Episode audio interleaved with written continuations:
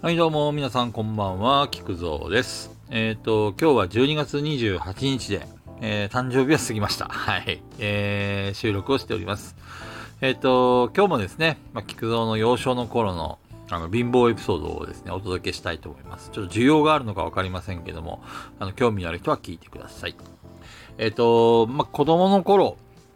そのあばら屋に引っ越ししてきた、えっと、母親はですね、まあ朝は新聞配達とか、えっと、昼は、えっと、洋食。で、夜は、えっと、保険の外交員ということでずっと働き詰めだったんですよね。で、あの、えっと、朝の、まあ、新聞配達してる時にもう一個掛け持ちしてて、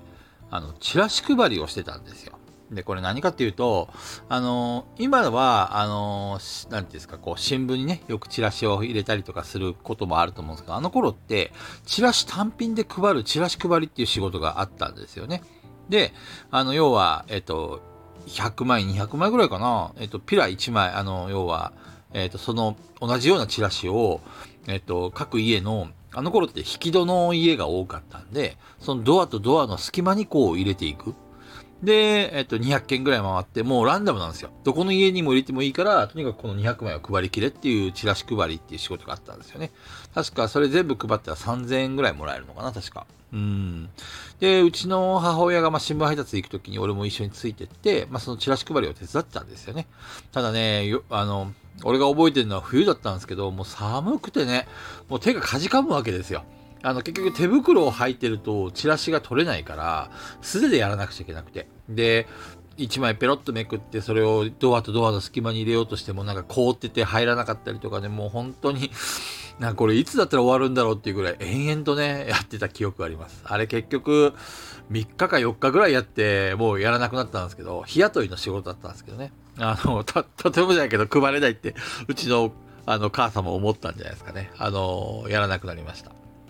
で、あの頃は、あの、うんと、僕が小学校ぐらいになった時には、その新聞配達をしながら、えっと、お小遣いもらってました。でどういうことかというと、新聞配達を手伝うと、1回につき100円のね、お小遣いがもらえるっていう制度で、まあ、それであの、ビックリマンチョコとか、あの頃流行ったお菓子を買ったりとかね、して、あの、食いつないでたんですけども、まあ自分も、あの、要は、もう子供の頃から働かないとお金が手に入らないっていうのをね、自然に勉強してたっていうか、まあそんな感じの幼少期を過ごしておりました。あとね、あの、家がね、あの、すごい、まあ、ボロいって話はさっきしたと思うんですけど、どのぐらいボロいかって、まず、汲み取り式なんですよね。で、それから、えっ、と、近くをトラックが通ると、家が大地震っていうね、こう、めちゃくちゃ揺れるんですよ。あの、トラックが揺れ通るたびにガタガタガタガタって、あの、特に2階建てだったんですけど、2階にいる時はもうすごかったですよ。いつ、いつ潰れてもおかしくないぐらい揺れるんで、あの、友達が遊びに来た時は、アトラクションだって言って喜んでましたけど、まあ、こっちは気が気じゃなかったですよね。で、あとは、その、組み取り式の、あのー便所だったんで、まあ、冬になると凍るんですよね。これは、あの、ガヤラジとかでも話したことあるんですけども、えー、凍るたびにね、うちの弟や妹がね、お兄ちゃんってね、トイレのうんこが凍ったって、俺のとこに来るわけですよ。で、あの、これって、要は、組み取り式だから、ボットンですよね。で、まあ、ほっとくと、どんどんどんどん、あの、要は、要はうんこがピラミッドみたく 迫ってくるわけですよ。そうすると、まあ、それをほっとくと大惨事になっちゃうんで、あの、家に備え付けの、っていうかトイレに備え付けの、えっ、と、伝説の棒がありまして、その棒を使ってガッガッガッガッって削ってね、あの、なんとか対処するってのが僕の長男としての役割でしたね。もうほんとね、冬になるたびにね、あの、うんこが迫ってくるんで、もう恐怖でしかなかったですね。もうそんな経験多分誰もしたことないんじゃないかな。ね、あの、北海道の冬の汲み取りはもう大変なことになります。皆さん、あの、こんなの経験しなくてもいいと思うんですけど。まあね、あの、あと家に風呂がなかったです。えっ、と、結局近くの銭湯に行かなくちゃいけなかったんですけど、まあやっぱりその家族が毎日行くわけにいかんのですよ。要は銭湯、銭湯のお金もね、結構するもんで、それが4人分ってなって、まあ子供は半額でしたけど、だから俺結局2日に1回とか3日に1回ぐらいしか風呂行けなくて、やっぱりあの、臭いとか言われてね、あの、いじめの対象になったりとか、まあまあまあまあ、もうほんとね、貧乏が全てを。